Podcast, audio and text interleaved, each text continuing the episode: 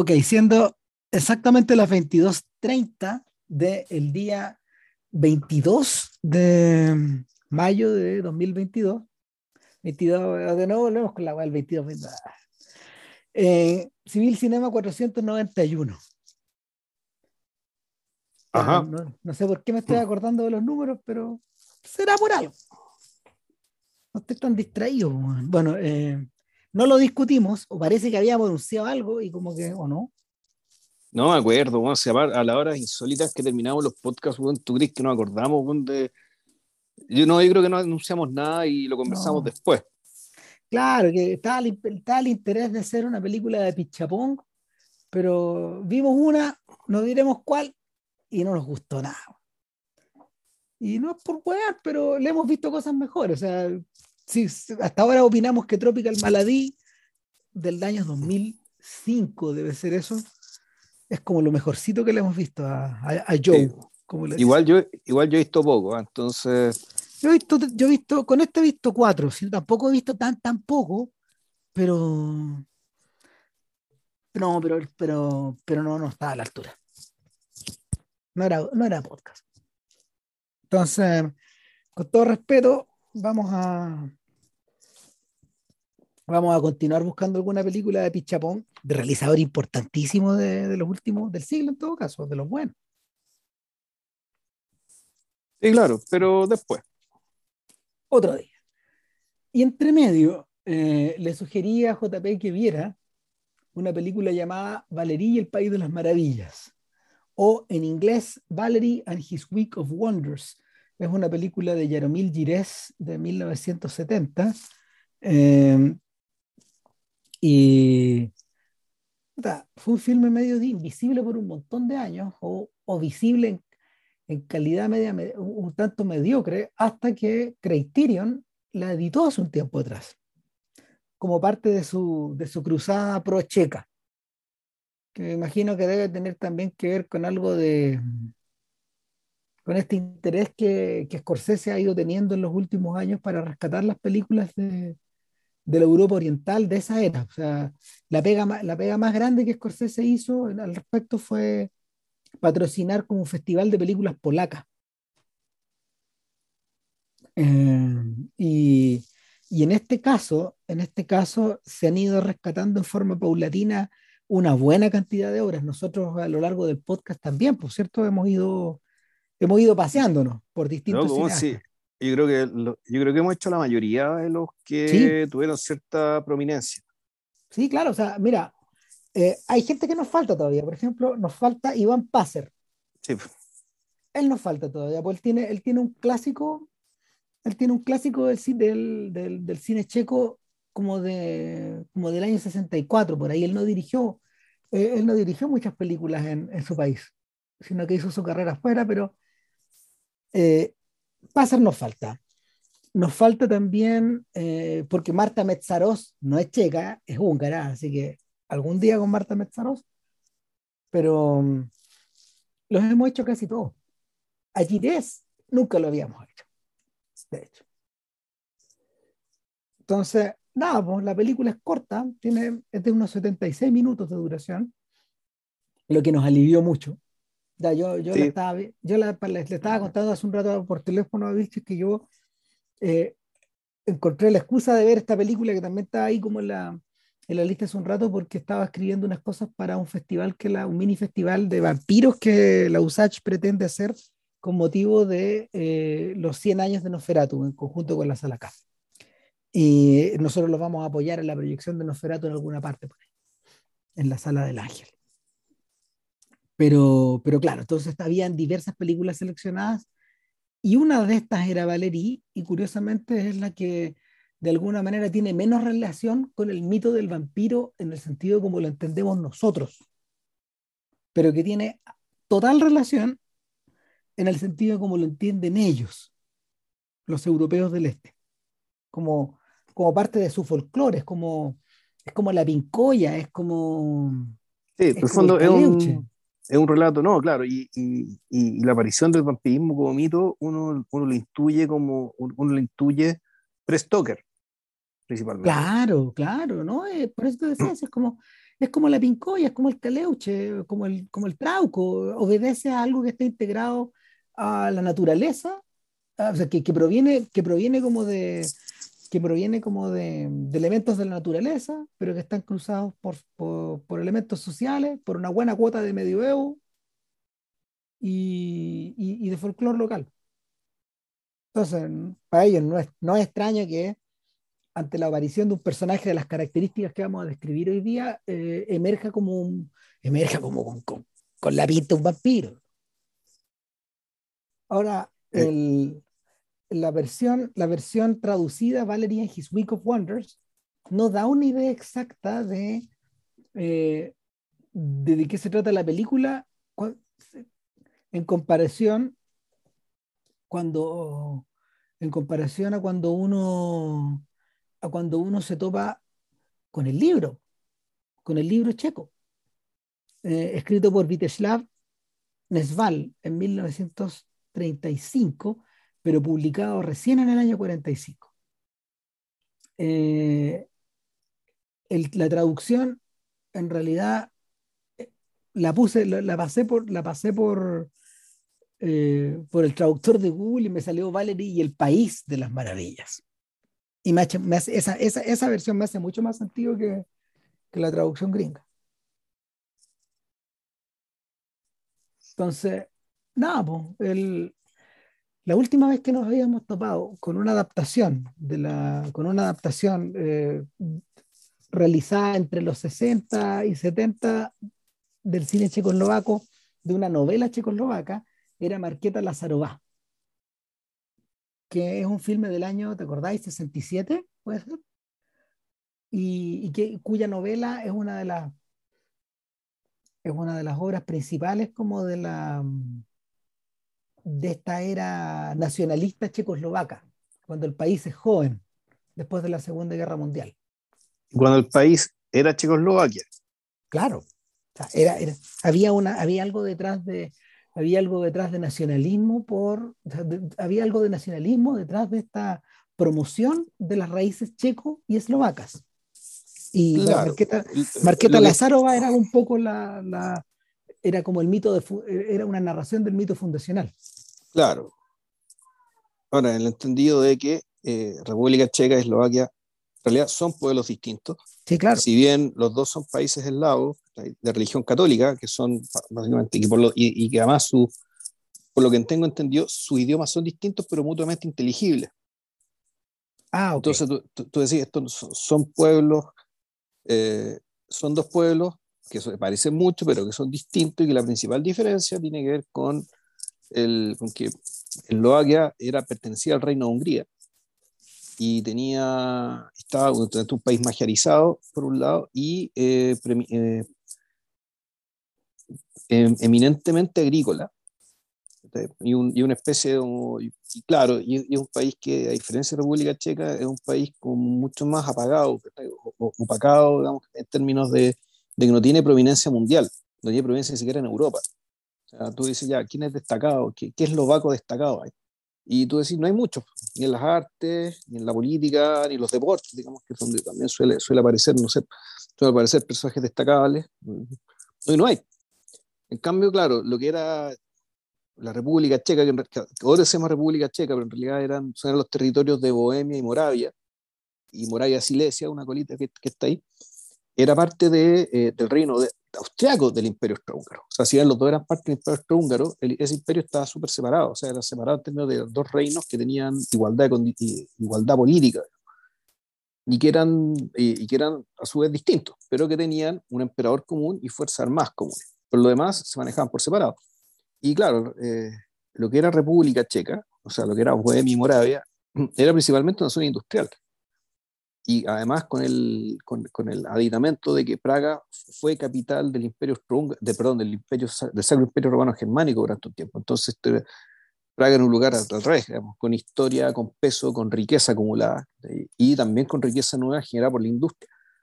Entonces, son eh, esas diferencias que fueron, por la época, cuando surge el nacionalismo y caen los imperios centrales, se crea, digamos, una vocación de juntar estos dos pueblos que efectivamente estuvieron juntos durante toda la, toda la entreguerra, fueron conquistados por los nazis, después pasaron a ser parte de la Unión Soviética. Y sin embargo, cuando a los dos, tres años de que se, de que se, eh, de que, perdón, de que salen fuera de la órbita soviética por el colapso de la Unión Soviética, eh, se produce la secesión de una manera muy pacífica. Creo que si mal no recuerdo fue un plebiscito, digamos, en que los, los eslovacos decidieron, eh, decidieron independizarse.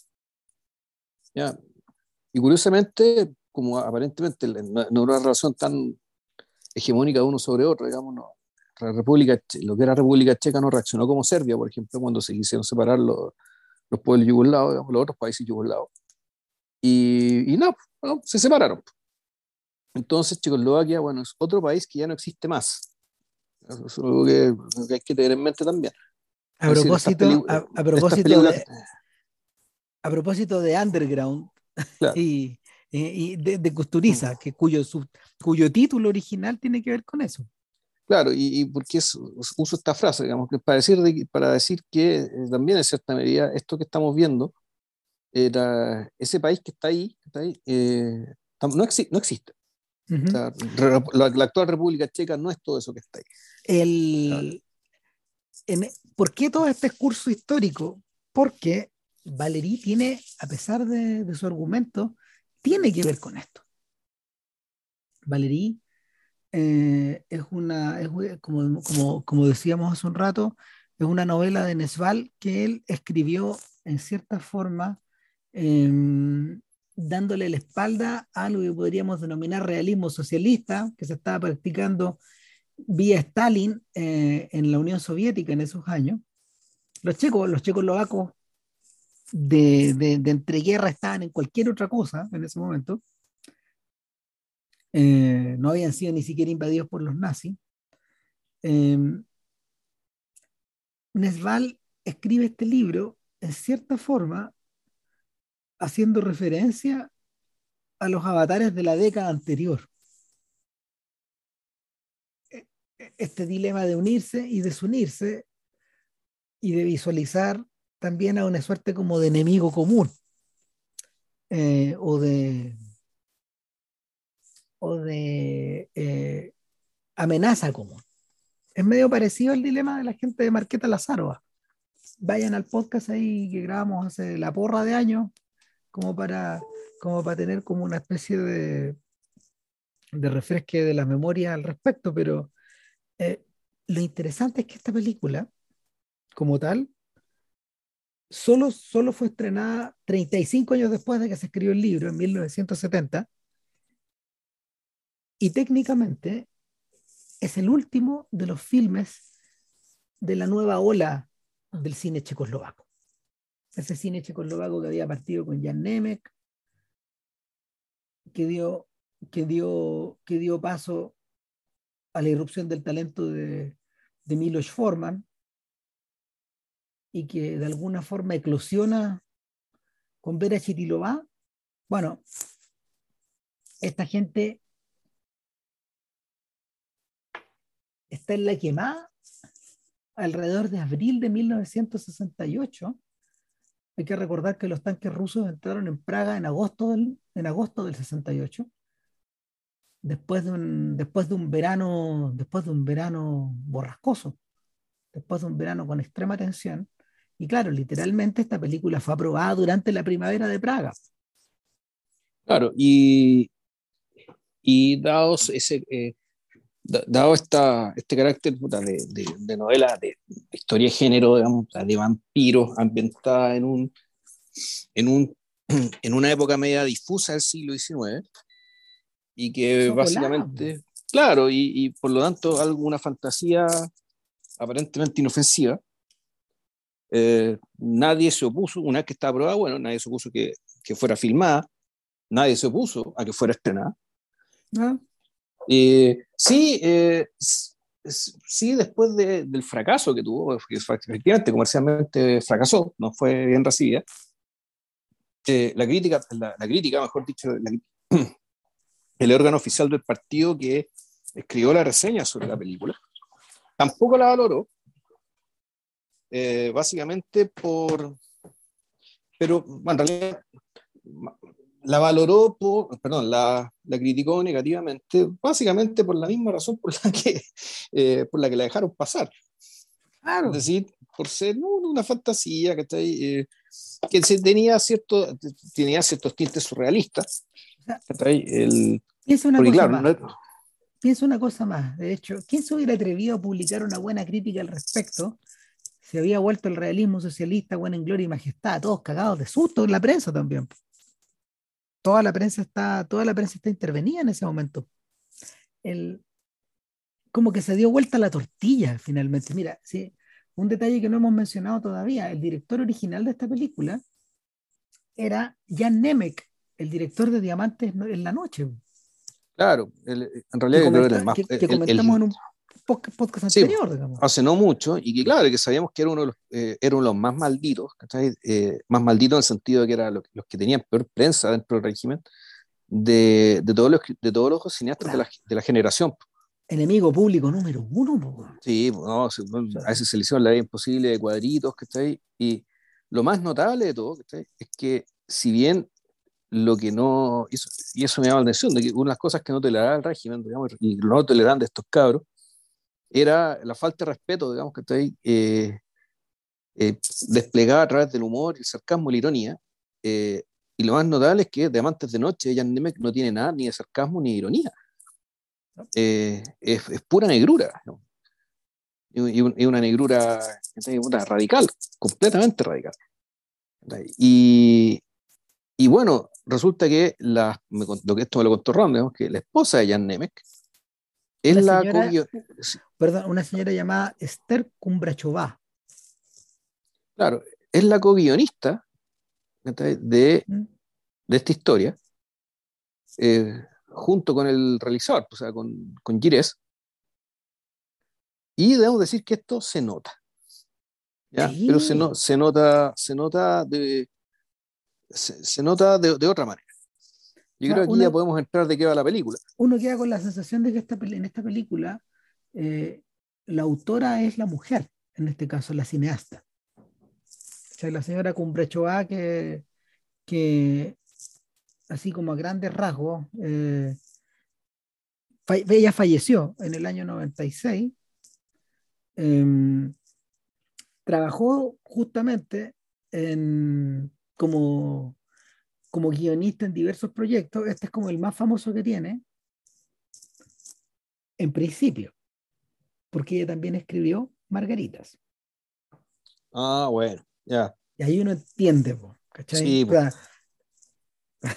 sí ahí porque uno, la ve este y dice, esto me acordé de Margaritas de inmediato. Sí. De inmediato.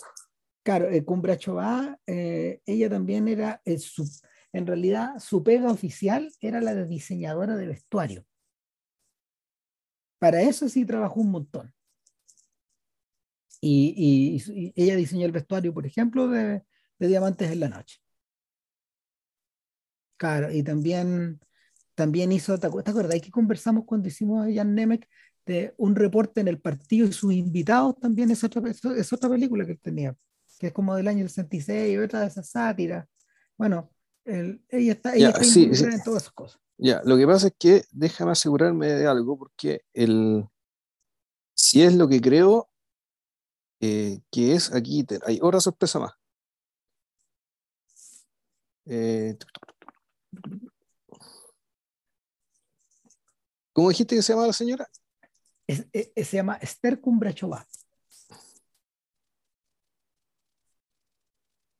Ah, no, no, no, no, no he dicho nada, olvídate. Ya, entonces, ah, pues, hay una conexión, hay una conexión que es evidente entre Chitilobá, que era como muy cercana a ella, la amiga de ella en el fondo, y, y, y la pega que está desplegada por Gires en Valerí.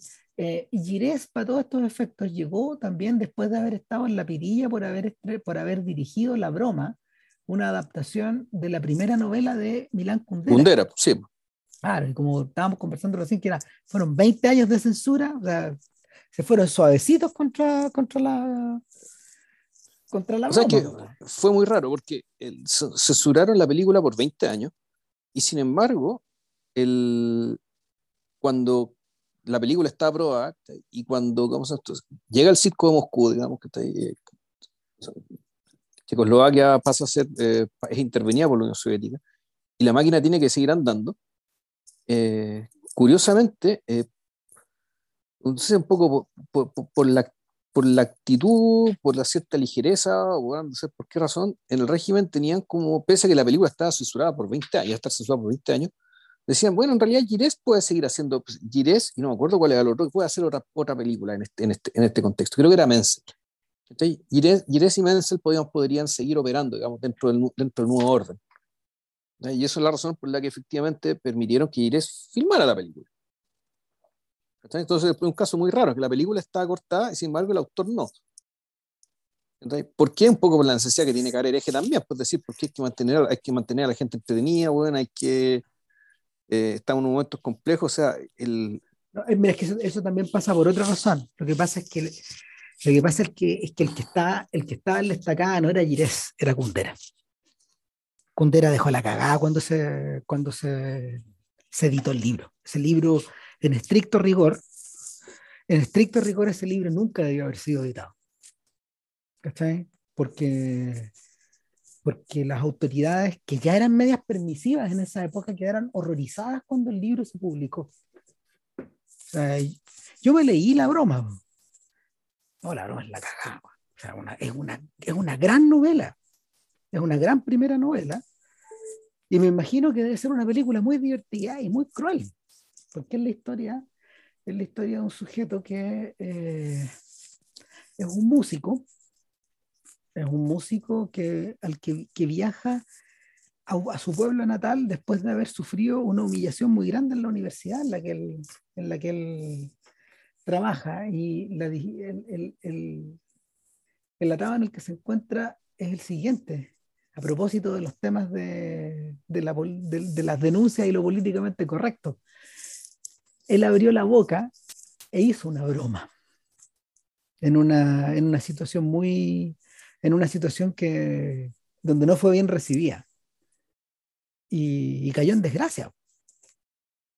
Y al caer en desgracia, este personaje tiene que volver a, tiene que volver cagonamente a su pueblo y al lugar donde él no quería salir. ¿Por qué vuelve al pueblo? Porque en el pueblo se realiza anualmente un festival folclórico. Y en esos momentos, en los países de la órbita soviética, y aquí volvemos al tema de, de, mm, Guerra Fría, la película de Pavel Palikovsky, Pawikovsky, el, estaba, esta, estaba este auge de, de trabajar eh, los materiales folclóricos de cara a eh, insertarlos en la órbita socialista, con una suerte de cultura socialista. Claro, y es, eso es lo que Kundera se agarra para el tandeo. Y eso es pelear con algo sagrado del partido. Se volvieron locos cuando la novela salió. Quedó la cagada. Entonces, claro, Kundera, se volvió muy famoso, pero al mismo tiempo estaba pisando en hielo muy delgado. Entonces, eso es lo que no pudieron soportar. Por eso yo creo que Gires donde haber quedado en la buena, pero Kundera, en ese momento ya está, estaba pensando en tirarse, en arrancar. Pero bueno, vamos a Valerie estos gallos comienzan a filmar Valerie en 1969. Ahí se terminó como de, armar todo el proyecto de preproducción y los tipos proceden nomás. Y, una cosa que los ayudó mucho es que se fueron de Praga. No está filmada en, ningún, en ningún centro urbano, sino más bien en lugares que semejan pueblos. Hay casonas, hay campo, hay... Piso de es, caminos de tierra o de claro. Exacto, esto, esto parece estar filmado en, en, en, algunas, en algunas casas de campo, en algunos, en algunos pequeños lugares, de, en algunos pequeños lugares de, de, Checoslovaquia y, y trabajando bajo, o sea, se, da, la, da la sensación todo el tiempo de que este equipo está trabajando bajo el radar de estos gallos, por debajo del radar. Nadie se está dando cuenta de lo que están haciendo. Son estos extraños momentos donde nadie te huevea. Claro, ahora, eh, aún así, como 1500 chiquillas postularon al rol de Valerín.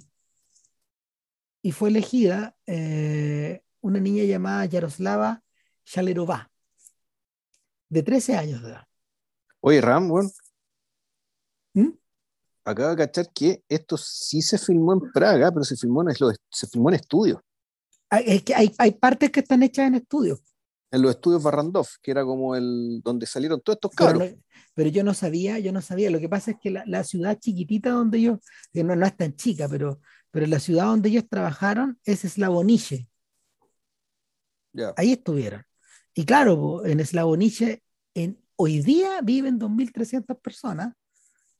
En esa época tienen que haber vivido, ponte tú, 5 lucas o 6.000, porque todas esas ciudades se han ido despoblando. Mira, acá, O sea, acá está, mira, acá está el dato.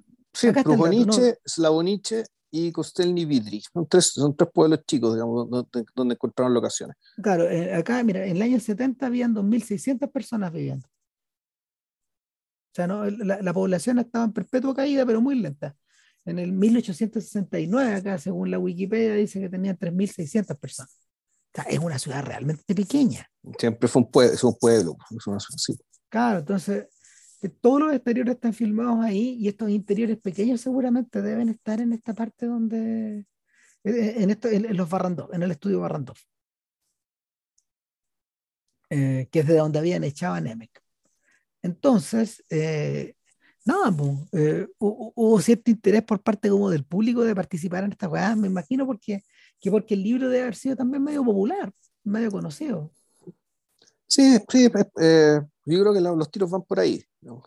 eso- es que esos son mundos ¿cachai? que uno no conoce, pues, lamentablemente. No, no, ahora, eh, el, una, bueno, ahora, y, y ahora después de toda esta ida y vuelta, procedamos. pues. A ver, Valeria es una chiquilla como de 13 años que En la novela tenía 17, pero aquí tiene 13. Aquí es importante que tenga 13. y que vive en una casa, como las historias de, como las historias de cuento, eras una vez, ella vive con su abuela. Y su abuela Claro. es una figura muy curiosa. Sí, Su a ver, su abuela- abuela, el, aquí tú decís, el, el- la, la presencia de la abuela es como la presencia de, de- de los personajes de Parayanov. Del- de estos personajes que te miran de frente, ¿cachai? que parecen estatuas. Es claramente es una mujer muy joven, La eh, actriz, mu- la actriz, una mujer muy, muy joven, ¿cachai? que está, claro, está con el pelo blanco, está, está maquillada para verse muy pálida. Es decir, ya como, vamos a claro, discutir por qué, digamos. ¿Por qué, digamos? Claro.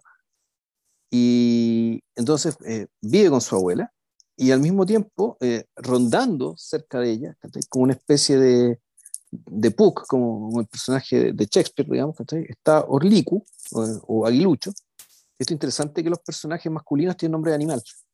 Ujú. El, el, el Aguilucho, que es una especie, que claro, es un joven de su misma edad, o tal vez un poco mayor, que la anda rondando, que le roba, pues, le roba sus aros, que para ella son, son objeto como de- de- ¿cómo decirlo?, de embobamiento, que lo está contemplando permanentemente, es como el anillo de Frodo. Claro, cada, vez que los toma suena una campanita. ¡Tring! Claro. Y que, claro, uno podría entender que eh, esos aros son su feminidad, pero que al mismo tiempo después nos enteramos que esos aros tienen, tienen, tienen poder mágico, que es básicamente protegerla de todo mal. Ahora, Entonces, por eso hay- es muy importante que tenga sus aros. hay una cosa rara con este Aguilucho, con Orlik. Este chiquillo, él se, ella se cartea con él. Y, y se cartea, se cartea en un tono como que podríamos llamar galante. No son cartas de amor, pero son cartas como galantes en el fondo. Entonces, eh, ella, eh, él le va contando lo que él está, digamos, y que él la va a proteger, ese tipo de cosas, o que ten cuidado con tanto, o- en fin, y nos encontramos, por ejemplo, detrás del granero, bueno, ¿cachai? Y, y claro, eso mueve a pensar a- nos mueve a pensar de inmediato que se trata de enamorados, pero esto funciona un poco como la guerra de las galaxias. Eh, da la sensación de que estos enamorados, que eso esto tiene, una, tiene como una estructura de nuevo, de cuento, estos enamorados en realidad ap- aparentemente son hermanos. Así como Claro, Luke, sí. Sky- como Luke Sí. Skywalker y la princesa Leia en el fondo. O sea, Eso, eh, eso termina sabiendo, eso se sabe después. ujú, O sea, y, pero, pero, pero se sabe, pero también es bien ambiguo. Súper ambiguo, o sea, Es por eso digo, existe esa posibilidad. ¿Por qué razón? Porque hay un tercer, hay un, hay un tercer personaje que está dando vuelta y que eh, es identificado con dos nombres. Uno es el nombre del alguacil, así le dicen a este personaje. ¿cachai? Constable, le, le- le- lo ponen en la, en la- en la traducción de, de- de lo- de los subtítulos, pero al mismo tiempo tiene una, tiene una tercera vuelta, también es una mangosta. Claro, de-. Exactamente, es una mangosta. Y, y se refieren a él como mangosta y en algún momento muestran a la mangosta. Este sujeto que anda dando vueltas en medio de las, de, las, de las personas que andan en la feria, o a veces entre actores que andan representando algo en la calle, o entre medio de un carnaval, este sujeto es claramente un vampiro. Claro, es una especie de Nosferatu que tiene una dentadura horrorosa, calvo, ya viejo, muy pálido. El, esto y esto en un y esto también recal- re- resalta porque eh, en general todo es muy blanco, muy luminoso. O sea, la, la, la película de partida, la pieza de ella, ella siempre está vestida de blanco, su pieza es toda blanca, eh, la luz es muy blanca y un poquito saturada, ¿cachai? Para que esto tenga cierto aire un poco de ensoñación, digamos, ¿cachai? propia de, eh, de, esta, de esta adolescente, digamos, ¿cachai? Y en medio de ese blanco, ¿cachai? Eh, empiezan a caer las gotitas rojas sobre las flores, ¿cachai? Entonces, naturalmente, naturalmente eso se refiere a que con la, con la, con la menstruación, digamos, ¿cachai? Aquí lo que estamos hablando es que está este, este, el- la, la semana de las maravillas, el país de las maravillas, viene a ser ¿cachai? La maduración sexual de esta niña. El, el, y, y ese, ahí me da la sensación de que la señora Cumbrachova, ella fue la, la, la artífice de trasladar la edad de la chiquilla a los 13. O sea, Claro, ¿por qué, por qué no 17 y por qué sí 13? Precisamente por esto, porque esta Por es una esto. historia, eh, claro, esta es una historia de, esta es una historia de despertar sexual o de, de despertar a la, a la adolescencia. Esta niña a ratos se comporta como, o esta personaje, Valerie, se comporta como si fuera una niña. Y en ese sentido, eh, en ese sentido sí recupera algo que, sí recupera algo que, que el, el relato de Carroll, eh, si bien no expresa abiertamente, eh, deja, lo deja sobre la mesa, y es que las aventuras de Alicia empiezan es- específicamente como un... A ver, eh, hay varias direcciones. Empiezan específicamente como una forma de fugarse de la realidad, pero al mismo tiempo como un modo de permanecer en la infancia y no, y no dirigirse hacia la adolescencia. O sea, es, es- esa, es la, esa, es una, esa es una de las cosas que está expresada ahí en el, por debajo en el texto. O sea, cuando, cuando tú te leí el libro, te, estás dando cuenta de que, claro, Carroll les está escribiendo hasta la- esto a las hermanas Liddell para conservar esa inocencia que tuvieron. Para conservarla como si estuviera adentro de una de estas pelotitas de vidrio, finalmente. Y, claro, son, eh, eh, este, este- este personaje se lanza hacia esas aventuras un poco de la misma manera que Alicia va creando eh, estos escenarios, estos mundos de fantasía, estos micro relatos, porque la película es- la película es episódica. No tiene una narrativa eh, en ese sentido con Brachová y recuperar lo que había armado con Chitiló unos años antes al armar, al armar, al armar Margaritas, que la estructura de Margarita es, es episódica también. A ratos la, la historia transcurre, pero a cada momento las escenas van empezando de nuevo, y de nuevo, y de claro, nuevo, desde y, un punto y- cero. y- y- claro, donde la, tú, tú decías aquí, eh, tú que lo estás viendo ya no son hechos, son estados de ánimo. Sí, po. ¿Cachai? Y que la- los- estos no son espacios, son estados mentales, ¿cachai? O sea, estas piezas eh, llenas de, llena de cosas pegadas, ¿cachai? Qué sé yo. Eso claramente no es un lugar. ¿cachai? Eso es otra claro.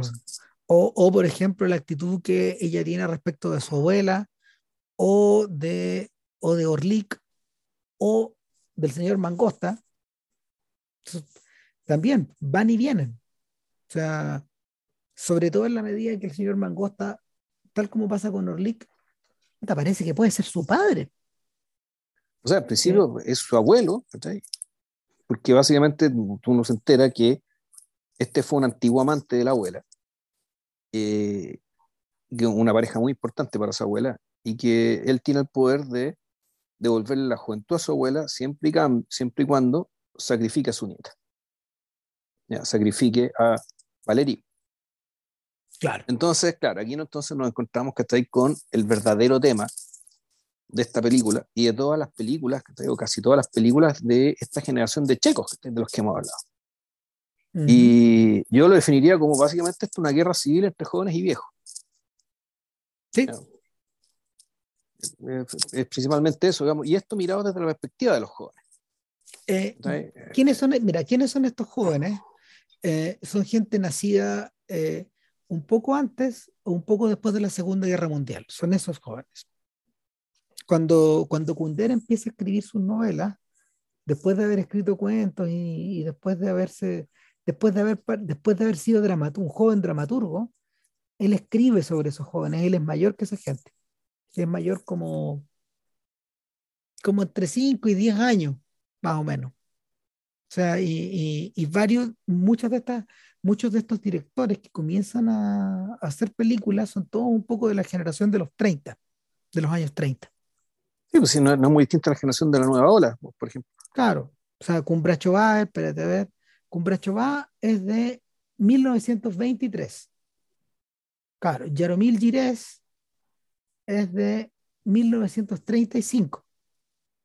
Para tener como una idea. Y Vera Chitilova, eh, para, como para situarlos en el tiempo, claro, Chitilova nació en el 29. O sea, todos tenían, las dos señoras tenían edad de, tenían la edad de Kundera en el fondo. Kundera es como del 27, si no me equivoco, por ahí.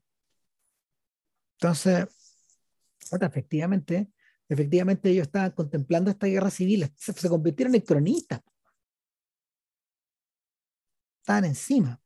Claro, y, esto es interesante, ¿eh? que el, uno cuando ve las películas checas, principalmente las de Forman, tú decís, bueno, aquí lo que tenéis eh, es una guerra civil entre, los jóvenes y entre el partido principalmente, y entre el mundo adulto socialista, que le quiere imponer un montón de cosas y de deberes y de formas de vivir, ante las cuales básicamente estos cabros, que, no tienen nada, nada, nada interesante que ofrecerle a estos cabros, y por lo tanto estos cabros se sienten absolutamente oprimidos.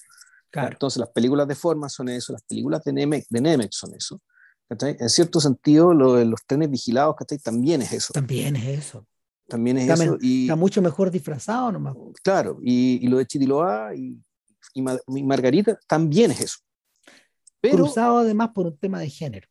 Claro, además por el tema del género, que tiene esta, tiene esta otra pata, digamos, y que eso sí que hizo que la película fuera absolutamente radical y censurada y maldita, digamos, por, pero prácticamente per sécula en ese país. Y, pero también el, uno, uno tiende a pensar de que, ya, es eso, pero la, la cosa trasciende, digamos, porque básicamente esto no tiene que ver con la ideología. O sea, era importante en aquel entonces, pero tú, sacado eso, digamos, despejado esa variable, la cosa sigue pesando. Al punto que Miller Forman se fue a la otra ideología y sigue hablando de lo mismo. Sí. Y siguió haciendo películas sobre eso, sobre esta guerra civil. Esto es una guerra civil. y, uso este término bien. Dale. No, no, no, no mm. en la medida que fuimos avanzando en la filmografía de Forman, era evidente cada ocasión o sea, eh, ya adoptada la fórmula de Amadeus, adoptada la fórmula, haya sido Amadeus, haya sido Larry Flint, haya sido Andy Kaufman, en Hair, en, en, en, también en, en Atrapado sin salida, en, y cómo se llama ahí también. Ragtime era más coral, tú decías aquí, aquí más cosas moviendo. Claro, eso, eso, eso, tampoco salía de canon. Pero los demás, tú decís, no, esto es lo mismo. Y partiendo por Telkinov, naturalmente. Sí, claro. Pero que básicamente el tipo reempezó su carrera, digamos, está haciendo una película que es prácticamente una hermana de concurso. Entonces, su primera película en, Checoslovaquia. Una de las Entonces, pistas, mira, perdón, dale, dale. Dale, no, dale tú. No, una de las pistas, una de las pistas de que, de, que, eso, de, que Valería está sobre, sobre, sobre esas líneas de sobre esas líneas de tren, digamos, desplazándose así, eh, directo hacia a ese lugar, es que Valerie es el único miembro del elenco, la actriz de Valerie, ¿cómo se llama ella? Eh, la, la, chiquilla Shalerova, eh, Yaroslava Shalerova, es el único, ah, la única actriz y actor, en el fondo, miembro del elenco, eh, cuyo maquillaje coincide con el de un ser humano común y corriente. Todos los otros tienen la cara blanca, como, como si estuviéramos en una película de Roy Anderson. De hecho, cuando vi la película dije, mmm, Roy Anderson a esta weá también. Incluso, eh, o, incluso Orliku, o sea, el, el aguilucho, el joven, su hermano Pololo, también, también está válido. Sí, claro, también es pálido. También. Eh, eh, te da la sensación, yo, yo de inmediato pensé, ah, esto puede, esto, puede, esto puede tener relación, por ejemplo, cuando en realidad los adolescentes, sean niños o niñas, piensan que todo el mundo está en su contra que son ellos contra el mundo. O peor, que, son, que son los, ellos son los únicos vivos, los demás están, son están todos muertos. Están, están, viviendo, están viviendo una vida muerta. Y ahí es donde, ahí es donde la, la, el folclore del vampiro comienza a hacer sentido profundo en esta historia. Todos los otros son vampiros. Me desperté un día como, como este personaje de, de 21 días después y todos los otros son zombies.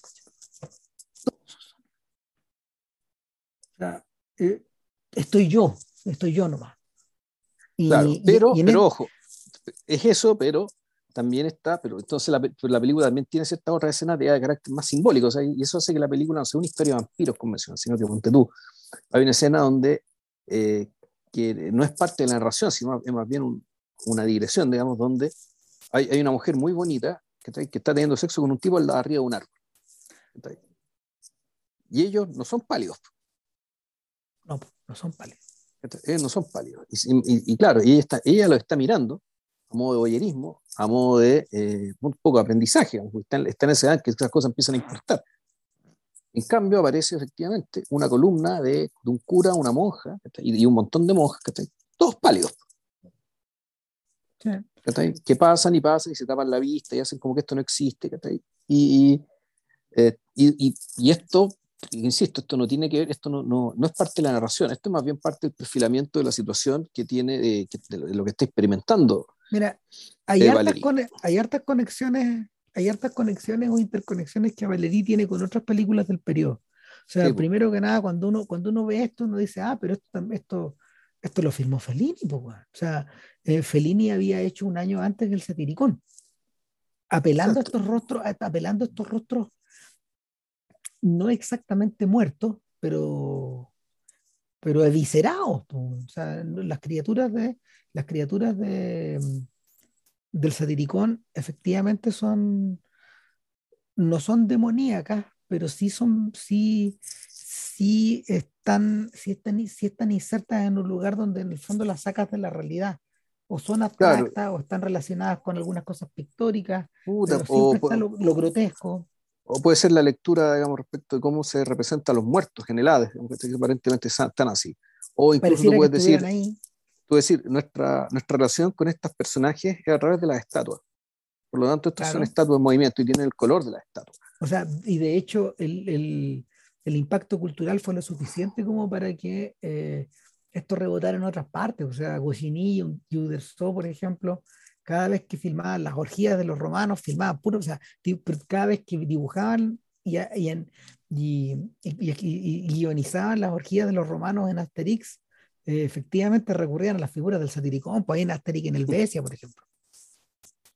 Entonces, el, e, ese costado de Valerí te lleva para allá hay un costado de Valerí también que se relaciona, se relaciona con, con historias más esperpénticas. O sea, eh, el, el, Polanski de, el Polanski de la danza de los vampiros tiene que haber sido una referencia también.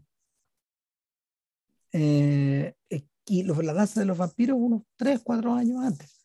Em, entonces, el... Bueno, mencionamos Los hombres los ancestros olvidados de Barajanov.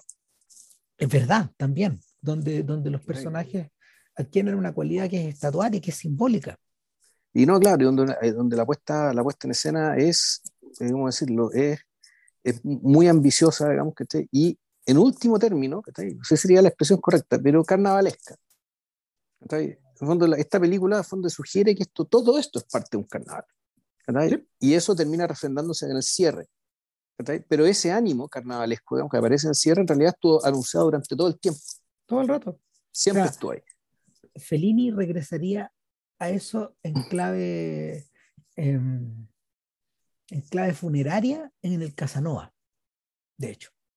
Porque ahí el carnaval está convertido, ahí el carnaval está dado vuelta del revés. Ya. Está todo descrestado. Todo se fue a la ñoña. Esas figuras todos están muertos. Claro, y bueno, y de hecho la música, eh, las músicas en realidad, porque son piezas, son piezas folclóricas, piezas, ¿cómo se llama? piezas religiosas, también te sugieren que incluso cuando, incluso cuando el personaje está solo, en realidad nunca está solo. Hay, hay, hay, un colectivo que está burbujeando debajo mm. de todo esto. Oye, interesantemente, eh, la música a propósito está escrita por un Lubos Fischer, que, que, es un compositor importante de, de, la Checoslovaquia de la época, sí, pero a nivel clásico. Ya. O sea, con harta. Es una, y una, es una maravilla la música. Es una maravilla, sí. O sea, la, claro, ¿y por qué esto? ¿Por qué es importante? Porque la, la película si tiene esta narración, que no es que sea incoherente, pero que básicamente no es convencional, eh, donde hay muchas cosas que realmente sorprenden, hay otras cosas que repugnan, otras cosas que repelen y otras que dejan completamente desconcertado, el elemento sensorial es vital para poder seguir la película. Mm. O sea, es muy importante que, el, que la fotografía, los objetos, los rostros, aquí hay mucha belleza en esta película belleza física. y también de hombres y mujeres, gente muy bella. gente muy bella. Y, y o sea, hasta, hasta la abuela, digamos, que tuvo un tan joven que es increíble. Y en algún momento aparece, aparece joven, porque y es impresionante. Aquí, esto, aquí esto, es una manifestación de entusiasmo mío, digamos, pero ahí la actriz se gana el, premio asado con la mano. Más buena que asado con la mano, loco. Se pasó la abuela. O sea, la actriz. se eh, llama Elena Anisová y a ver, y. Hizo pocas películas. pero a propósito que la mencionaste, eh, ocurre que finalmente la abuela, que es como el personaje, eh, uno de los personajes femeninos em, contra los cuales Valerí se contrasta en la historia, eh, Anisova interpreta tres de sus personajes, que están todos ligados. El personaje de la abuela, Elsa, el personaje de la madre de Valerí, que en algún momento regresa, y hay un personaje intermedio que es la tía de Valerie, y, que, es, indispensable también pensar que, que todas de alguna forma cumplen la función de la madrastra de los Ahora, infantiles. No es la tía de Valerie, lo que pasa es que eh, como, como, la abuela mágicamente recupera la juventud porque fue sacrificada, digamos, para ser creíble que es la abuela, tiene que inventarse que es una tía. Exactamente. Entonces aparece ahí con traje moderno, con colorina, con moderno para la época, digamos. Eh, colorina, joven, y, pero claro, ya ella convertía en vampiro eh, en la práctica. El, nos, bueno, da, entonces, nos, da la sensación de que Valerie siempre la ve como tal también, como, vampiro. Hay una hay, en, cierta dimensión. El, o, en realidad, claro, la relación de Valerie con su abuela nunca fue afectuosa. esa, esa, abuela siempre era, era un otro complicado que volvemos a la idea. Yo cuando vi a la abuela dije, ah, pero esta es como la madrastra de la Cenicienta, pensé al tiro. Ya. Claro, no, no, no, no, me hizo ruido. Yo dije, está, está cumpliendo esa función, llámese como se llame el personaje. En algún momento se me ocurrió, van a volver los padres de Valerie. Que, que están conspicuamente ausentes. Claro. Eh, Mira, mira, la historia es súper enredada como para tratar de contarla. sí, no hace sentido, no es necesario. No tiene mucho sentido. Además, que, entra por además que entra por los sentidos, por mientras mirando. entre mirando y escuchando. O parece que esta película, en, rigor, si la, si la rama te importara un carajo, digamos, que tú te podrías quedar mirándola, escuchándola y vas a ser feliz igual. A rato uno piensa, chuta, Valerí parece un ballet. Parece, parece un ballet, le puedo bajar el volumen o ponerle otro, o, o, o, si, o, si, pudiera bajar los diálogos, por ejemplo, funciona como ballet también. Funciona como una especie de happening, como de una representación, y es por eso que la conexión con, la conexión con forma sí hace sentido. como que, como que estos personajes estuvieran representando una suerte de, de ceremonia tribal. Y en los cuales los cuentos infantiles, las tradiciones locales, las tensiones sociales, las tensiones etarias o generacionales, eh, y en último término, eh, una especie como de una especie como de angustia, una especie como de angustia, a ver, metafísica, en torno como a, a los aprietos en que él se encontraba Checoslovaquia a finales de los 60, todo eso, todo eso empieza a bullir de cierta forma. Sí, eh, pero eh, claro, y, pero y claro, pero a mí básicamente lo más angustiante, digamos que es que básicamente esto está diciendo lo mismo que la película Los Diamantes de Noche. Claro. Está exactamente lo mismo. Entonces, ¿cómo lograron disfrazar también se pasaron. El, absoluto horror digamos, que estos cabros sienten respecto a la generación que los antecedió y que básicamente les quiere chupar su energía para mantener vivo algo que tal vez no merezca. O sea, espérate, está tan bien disfrazado que lo comentábamos antes de entrar al podcast. Cuando uno busca, cuando uno busca referencias críticas de Valerí, no encuentra esta, esta conexión política. O sea, yo, yo me leí para hacer las tareas de uno llegar a estar en pelota, digamos, con mi sola apreciación, el ensayo que hizo una crítica checa sobre esta película, y un ensayo súper completo, con un montón de información, percepciones, eh, apuntes muy buenos y qué sé yo, pero este aspecto generacional no, lo notó. No está. No, viejo, sí, los críticos gringos, los críticos gringos de la época y los que la han rescatado ahora tampoco lo mencionan. Ahora, perdón, no somos los, no somos los señores más despiertos del mundo, o sea, somos, somos unos guanes remolones que crean cosas a las 10 y media de un domingo. O sea, sí, claro, pero claro, pero el punto es que lo raro es que... Está ahí, eh, está ahí. Está ahí y bueno, lo que hace es que hemos visto disciplinadamente las películas de casi toda esta generación. Sí. Y, y, además, por alguna extraña razón, eh, nos seguimos identificando con los jóvenes, no sé. el, uno yo creo, muy bien con estos cabros.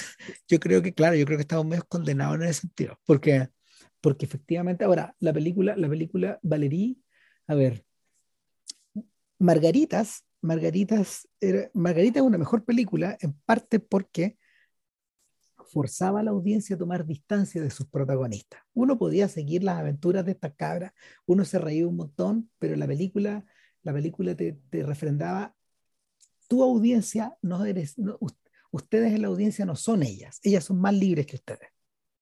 Mm. Eh, y, y, en ese sentido la, la película te barría para afuera solo para invitarte a ver esa otra dimensión, para, para hacerlo más chocante aún, pero al mismo tiempo más canónico, más extraño. En el caso de Valerie, eh, la extrañeza llega por el lado, por un lado que que en el fondo te provoca una separación tremenda, y es que eh, no hay nadie como Valería en la película. Y la película invita a la, idea de que no hay nadie en la audiencia que sea como Valería tampoco. No, me parece que, y además, otro recurso, si bien Valerí siempre te está mirando. Exacto. Valerí te mira, te mira de frente. Y, te mira siempre. Sus, sus, ¿cómo se llama? Sus, sus aros indican que también está siendo objeto de, ella está siendo mirada por la audiencia. Como que, como que tuviera ese sexto sentido, como que para ella la cuarta pared no existe. Es como eso, ¿no? Sí, sí, eh, pero uno pero uno podría pensar, pero eso también es un poco recurso de que, pero eso es propio de todos los cuentos, de los cuentos de hadas, de, del cual la novela y la película pertenecen como tradición. Ahora, es la forma cinemática, digamos, para que tú sientas la misma simpatía con la Blancanieves, Juan, que está ahí con Alicia. Sí, viene de ahí, pero yo siento también mm. que yo siento también que Valeria es un poco hija de las protagonistas de Bergman. O sea, Bergman había acostumbrado a su audiencia como por 20 años, y estos checos habían visto esas películas, no me cabe duda, para, para ir recorriendo las trayectorias de estos personajes, porque quien te mira de frente quien te mira de frente es Mónica, por ejemplo, en, la en su película. ¿Te acordáis? Poco, pero claro, hace muchos años. Mónica, de podcast. Mónica, Mónica te mira de frente en un momento. Godard, de hecho, describe, describe que ese momento es uno de los momentos importantes de la historia del cine. Porque, porque Mónica no te mira con. Mónica no, no, no mira a la audiencia eh, pidiéndole su aquiescencia. Mónica mira a la audiencia en forma indolente. ¿Cachai? ¿Qué estáis haciendo acá? ¿Cachai? Eh, no, en realidad, ¿quién eres tú para juzgarme? exactamente, que, efectivamente, ¿quién eres tú para juzgarme? O sea, de todas las cosas que yo he hecho en la película, me hago cargo, me hundo con esto, ¿cachai? Y, si, no te gusta, maní. Chao. Maní, mírame. O sea, así.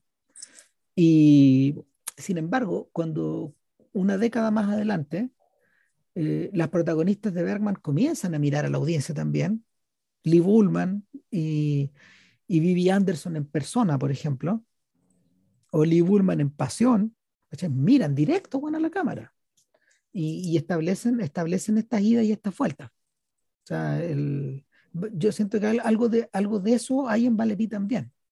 Bueno, hay algo de, hay algo de eso y algo de Ana Karina también en Valerie. Bueno, pero ojo, esto de. Uno podría pensar, bueno, eh, que el hecho que un director de teatro use la cámara para que, para que la actriz mire a la cámara, en el fondo el recurso que el teatro no te permite. Que cada, cada espectador mire de frente a la actriz protagonista. Porque, porque la obra pide que, se, pide que así sea. Y que esa comunicación en el teatro está vedada, digamos, pero el cine sí la permite. Claro, es una forma como de interpelarte directamente. Entonces, bueno, Valerie, también gestiona la realidad en ese sentido y ella va de alguna forma tensándola o combándola. Hay un momento de la película, por ejemplo, donde efectivamente Valerie siente que recupera a su padre, que el interior del señor Mangosta, del alguacil, de Nosferatu, está ese padre, Richard, Richard que que, la abandonó, que la abandonó en algún momento de su infancia. Y que es un colorín con bigote, así, con bien buena pinta, que de hecho se aparece en algún momento. Cuando primera vez ve a la mangosta, ve a los dos rostros. Primero ve a uno, si mal no recuerdo, primero ve al vampiro, y después ve a este joven colorín, que, que resultó que era su papá, pero que también era su abuelo. Claro. Entonces tú decís, bueno, esto es una historia de, de insectos cruzados, o de aquí estamos hablando de otra cosa. Mm. Que el otro, día, el otro día estaba leyendo esa biografía de, de Freud, de Elizabeth Rudinesco, la que leíste. Buen libro ese. Bueno, y, y, gasta hartas páginas la señora Rudinesco eh, contando un poco el trasfondo de, eh, de la familia Freud y de la otra familia también, de la familia de la madre. Y claro, pues no, no es que haya insectos cruzados en absoluto, pero hay, hay, hay, una, hay, hay, un, hay un tremendo hay un tremendo trasfondo de, de, de, padres que al enviudar se vuelven a casar con mujeres que son de la edad de sus hijos. No, pero ojo, el, sí había más que insectos cruzados, igual los, los, los núcleos de judíos eran núcleos súper cerrados. Entonces, en realidad, todas las personas estaban emparentadas unas con otras en más de un nivel. Entonces, te, podías, te podías casar, en la segunda vuelta te podías casar con una prima, por ejemplo, de segundo grado, o a veces una prima, de real, de primer grado. No, y no, solo eso, sino que esa prima, su era prima, que está casada con otro sujeto que está emparentado contigo por otro lado. Entonces, el, lo, que decía, lo que decía él es que esta forma eh, reticular y recursiva, digamos, de, de, de, mundo social que tenía, era una especie de entrenamiento mental, de que les permitía muy bien el, esto del, del pensar recurrente, y de, y, de mover, saber manejarse, saber moverse en, en verdaderas marañas de relaciones. Claro. Porque en fondo eso era lo que eran, eran relaciones enmarañadas. A eso me remite la, la estructura familiar de Valerí. En Valerí está todo enmarañado, en parte porque ella no lo, ella no lo aclara a la audiencia, pero en parte porque ella lo siente así. Se siente metida al interior de este mundo donde, donde las madres se convierten en abuelas, donde los padres se convierten en abuelos, donde un novio puede convertirse en hermano tuyo, eh, y donde ella frecuentemente está eh, opuesta en un lugar central, ya sea heroico o antiheroico, eh, como victimaria, ese es el lado más travieso de Valerie, o como víctima. Hay un momento de la película, de hecho, donde efectivamente estos sujetos lo... ¿Cómo se llama la... ¿Quién, es, el que la captura y la, y la pone en la pira? No, que además hay un cura. Es como el quinto personaje ah, importante de esta historia. Que un cura que la...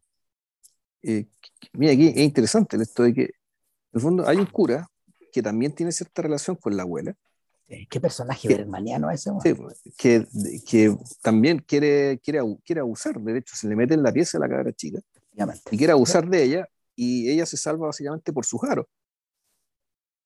El, en algún momento, el, eh, que fue una escena cuando Valerie va a la iglesia, es la única niña que no va de blanco, es la última en arrodillarse. Sin embargo, se arrodilla y mira hacia arriba y en el púlpito, en vez de estar hablando el cura, está hablando el vampiro, Nosferatu. Su padre, su abuelo, pero ella, no lo sabe. Si no es un vampiro. Que volvemos, es un vampiro. En fondo es la generación anterior, son los viejos, es el pasado. Que hace una charla respecto a la virtud de las jóvenes adolescentes, pero que, eh, visto de la sospecha, en realidad tú lo que estáis viendo es una, eso es una charla para hacer eh, lo que ahora se llama el grooming. Mm.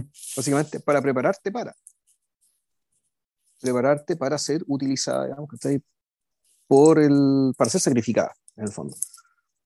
¿Ya? Interesante que esa, ¿cómo se llama esto? Esa, esa charla no la da el cura, sino que la da su propio abuelo, la da el vampiro. Y en ese sentido, el personaje del cura es un personaje bastante más triste. En el fondo el, es, es, un funcionario, es un funcionario más, porque el, es otro burócrata más. Mm. y, pero claro, este burócrata es el que eh, básicamente está, la acusa de brujería. En parte porque... cuando se, una vez que, o sea, entre medio ocurre que eh, el personaje, el personaje una vez, una vez que sorprendido en el intento de abuso, pasan algunas otras cosas y él aparece colgado de la ventana, donde él estaba alojado en la casa de Valerie. Claro. Y, el personaje es conducido puta, hacia las catacumbas, el subterráneo de la casa, donde están todos los, donde están todos los, donde están todos los cajones, donde, ¿cómo se llama? Todos los ataúdes, y lo meten a él en uno. está, listo para convertirse en, está listo para unirse en el fondo a este, a este grupo como de inmortales o de condenados. Y, y Valerí lo salva, lo saca de ahí. Y, el tipo huye del lugar, pero solo para convertirse en una especie de sabonarola. En un, sujeto más patético aún, que, que, junta, que junta feligreses, eh, feligreses en la plaza pública, eh, simplemente, que se, que se reúnen simplemente para escucharlo cómo, cómo él planea condenar a todos los infieles y a los creyentes en esta, esta, esta caterva de vampiros. Eh, siendo él uno más de ellos. Y claro, entonces eh, en ese intento, él, claro, eh, manda la hoguera a, nuestra joven, digamos, y la que de nuevo se salva porque tiene sus jaros, los tiene en la boca. Es como, si, fuera un, como si fuera un mito. Hay un personaje interesante ahí, que es la niña de las flores. Exacto. Yo solamente quería decir. Claro. Es una niña que de alguna manera es como una especie de figura especular de Valerie que está ahí para... En general es para, darle cierto confort, cierta aprobación. Exactamente. Que, es como, que es como si fuera su hermana, que está ahí, pero que puede ser cualquier mujer, o mejor dicho, cualquier joven de su misma edad, por eso es importante, tenía la misma edad. Exactamente. Sí, tienen el... Y es más bonita que Valerie, además. esto, esto, que le decía lo de la belleza, que está en todas partes, bueno, bueno, parte de la belleza está concentrada en esa niña. Esta chiquilla, es, su, eh, eh, esta chiquilla es su igual. Y es, su único igual, porque Orliku es un personaje que es mayor. Debe tener, ese chiquillo debe tener, no sé, 17 años, por ejemplo. Una cosa así. diría que hasta más por las patillas que tenía. Uno, sí, uno esas patillas, sí. Puede pero sí, el actor puede ser que sea mayor, pero el personaje sí, de 17 años, por ejemplo. es una cosa así, se nota que también es un, es un, es un niño, o sea, un joven. no, no es un adulto todavía. En parte también por el tipo de cosas que hace y por la complicidad que tiene, que tiene con Valerici, como que estuvieran jugando de repente, haciendo, haciendo travesuras. Y a ver, como, como suele ocurrir en los cuentos infantiles eh, o en los cuentos juveniles, pero sobre todo los que, los que admiten cierto grado como de, de estructura simbólica, admiten cierta, ciertos niveles de, de, lectura simbólica, pero sobre todo como de una estructura, como una especie de estructura ritualística, en el fondo. Eh, esto, se, eso, esto se tiene que saldar de alguna manera con una especie de, de duelo, en el fondo, de enfrentamiento, donde donde los valores de los unos se contraponen con los de los otros. Y, y, en, ese, y, en, ese caso, eh, en este caso, claro, e, e, es un enfrentamiento que es con, eh, con, los abuelos y es con los padres, en el fondo, con los otros. Y ahí ya la, hay esta idea de, esta idea de la, de la revolución de, los, de los jóvenes contra los viejos que ha expresada de manera manifiesta. O sea, es, enlace de la película. O sea, eso puede entenderse como. O sea, uno podría. Yo básicamente yo entendí otra cosa. Yo entendí que la aparición de la generación intermedia, es decir, cuando aparece la madre y cuando aparece el padre, efectivamente, cuando aparece el padre, los padres en el fondo lo que hacen es un poco limar, eh, limar la guerra, declarar la tregua o eh, resulta componer todo y convertir todo en una gran armonía. Eh, y, además, yo tengo la impresión de que esa aparición es un poco bajo el supuesto de que todo lo que vimos antes es una especie de sueño. Porque la, eh, eh, la, película es bien desconcertante en eso. No, y esto también. Esto también. Si yo, yo, cuando aparece la padre, el padre y la madre de Valerie, nunca dejé de pensar que estábamos al interior de un sueño. Además, tiene bordes inquietantes esto también. Sí, claro. Ahí tiene bordes inquietantes. La, no, no, es, no, es, no es enteramente normal esto porque efectivamente este, esta suerte como de pacto pensaba como eh, es como el pacto de la concertación con, con, los militares eh, está, la, está, está, la, abuela de Valerie y está la madre de Valerie que ambas son la misma actriz eh, es algo que, es algo que eh, por ejemplo, Raúl Ruiz volvería a ocupar en El Ojo que Miente, cuando hace que John Hurt hable con John Hurt en la película. Claro, son personajes que uno, uno es el yerno del otro eh, en, en, el filme de Ruiz. Claro, y John Hurt está, hay un momento en que está hasta por triplicado. Y hay algo de eso, pero, pero también está también está esta suerte como de, dimensión alegórica que la película tiene y que nunca abandona. Nunca, nunca dejamos de estar en la cabeza de esta Valerie, que al final está más bien aludida que representada ahí en pantalla. Claro, y, entonces aparecen escenas, ponte tú esto de que, de que matan al el, el, el polvo, el, la mangosta la mata. Y de hecho queda la piel colgada en un, en un así muy rápido, digamos, en, en la muralla como una especie de, claro, como el, el fin de todo mal. Eh, como si fuera el fin de todos los males. y claro, y, y, ahí empieza el carnaval. Este carnaval que fue anunciado con la llegada de los músicos al principio de la película, eh, que se expresa de distintas maneras, ya sea en la iglesia, ya sea en el, en el momento de la, de, de, la cremación, digamos, de, de la ejecución de, de Valerie, ya sea con, la, con, una especie de orgía baile, digamos, en la catacumba con los vampiros, que está lleno de elementos carnavalescos siempre. Y, y por, lo, por, lo, tanto, digamos, esto, esta supuesta conciliación, esta nueva recuperación de la armonía también deriva en un, en un gran carnaval, que es, un, una especie de fiesta campestre donde están todos los personajes de, este, de, esta historia, un poco como el final de Corto Maltés y la, la fábula de Venecia. Claro. Donde, donde todos los actores, to, perdón, todos los personajes de la historia eh, se dan la mano y se reconcilian. Los malos y los buenos. Está, los, los buenos, exacto. Y que en realidad que todo esto fue una representación eh, y que nada de, lo que, nada de lo que vimos, por lo tanto, fue real, ni tan serio, ni tan grave.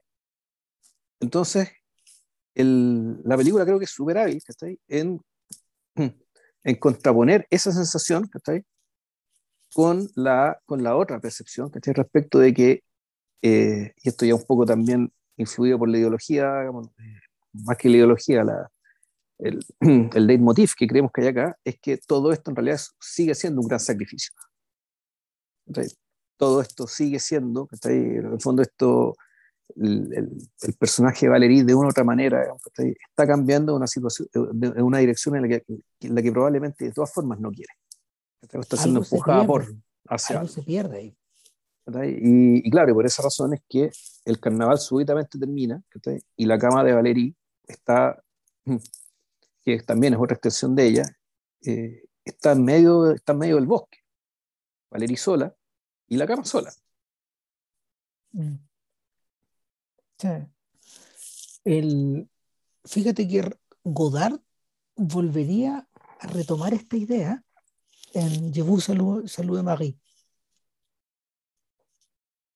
La idea de esta jovencita de la idea de la infancia, la idea de la pérdida de la inocencia, la idea del sacrificio, la idea de, estos personajes que, básicamente son tus enemigos porque o tienen tu misma edad o, no tienen tu misma edad o representan, el, o representan la autoridad o derechamente son tus padres o gente que, ah, gente que está gente que, que eh, que te cuida en el fondo o cuyo deber es cuidarte, pero que tú eres, que, que, por la posición en la que te encuentras no puedes, no les concedes esa agencia nomás. Sí. Hay algo que está como, hay, hay, hay, que está lanzado hacia adelante y que Godard cierra. Eh, lo, lo, interesante, lo interesante de Valerie es que se ha ido convirtiendo con el paso de tiempo en uno de esos mini clásicos de, del cine europeo. Hay varios de estos. Recién me estaba acordando de uno, que, que es polaco, que se llama. ¿Cómo se llama? Eh, se llama Madre, Madre Juana de los Ángeles. De, ah, sí, es la. Sí, de no, de, de, de, Jerzy Kavalerovich. Claro, esa es la misma historia que cuenta Ken Russell en Los Demonios. Mm. Es el mismo caso que además, y que la película de Russell a su vez está basada en, un, en la obra de, Aldous Huxley, que no me acuerdo cómo se llama, pero creo que también se llama Los Demonios, o, o es el, el caso de el nombre del monasterio, que es un caso de histeria colectiva en, en, en un, un, convento. De, supuestamente posesión demoníaca colectiva la diferencia es que la película de Kavalerowicz se dio en la otra nueva ola, en la nueva ola de los polacos, 10 años antes. Sí, del año 60 esa película. 61 por ahí. Sí. Claro. Que puede ser de podcast, habría que echarle una mirada. Habría que verla, sí. Mm. Por la Ken Russell que yo recuerdo no era de podcast. Tampoco es que sea mala, digamos, pero.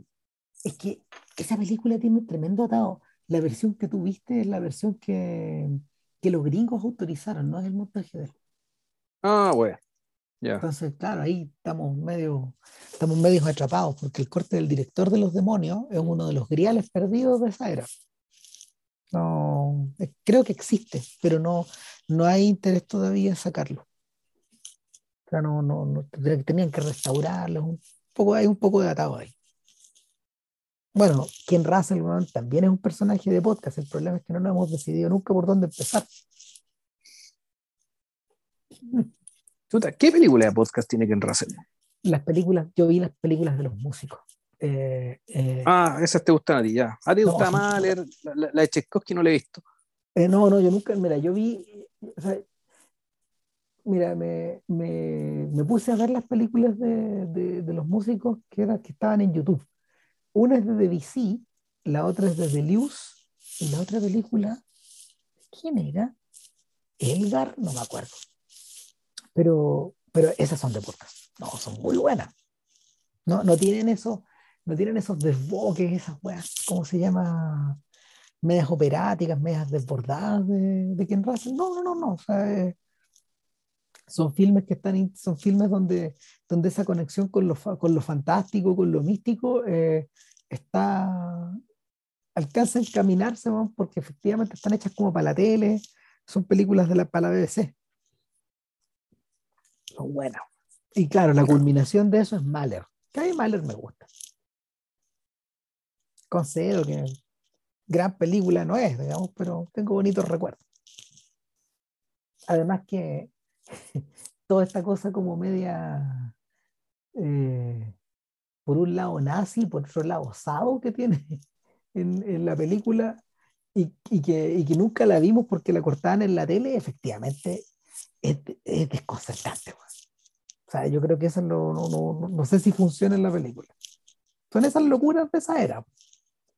Sí, pues es, es, que, es, que, ese es un problema de raza, ¿cachai? Sí, pues. Yo creo yo. Sí, no, se, se, se, le, se le escapan los enanitos. O sea, no, o sea, sí, o sea hay, hay otros realizadores. No, no solo eso, que, sí, Ken Russell es como el tecladito, ¿cachai? O como la, la batería, el tucutucutu de, de Phil Collins de los 80, ¿cachai? O sea, es una cuestión que tú lo escuchás y tú decís, ah, ya, esto es de esta época. Sí, claro. Y, y no si lo escuchas ahora, el abuso de ese recurso, que, están, que era un recurso que estaba de moda, que termina siendo un, un, un, un identificador, que hasta cierta época, sin embargo, ese identificador también genera el hecho de generar distancia, es decir, sabes que esto ya, ya bueno, fue. Esto ya fue, esto ya O sea, fue, exacto. Cuando uno ve Tommy, cuando uno ve la hispanía, tú decís, no, esto ya fue. No se vaya, ya fue. Basta. Pero, pero el de 10 años antes, viola. Entonces no hay que echarle una mirada. Por ahora parece que tenemos a Nosferatu, ¿no? Eh, sí, pero este no, no, no, es el momento de resolverlo, es muy tarde. No, no, no, es muy tarde, ya no, no, no somos capaces de seguir pensando, así que vamos a cerrar este podcast. Se, se acaba el podcast por hoy, eh, fue corto, creo que duró más o menos lo mismo que la película. Más o menos.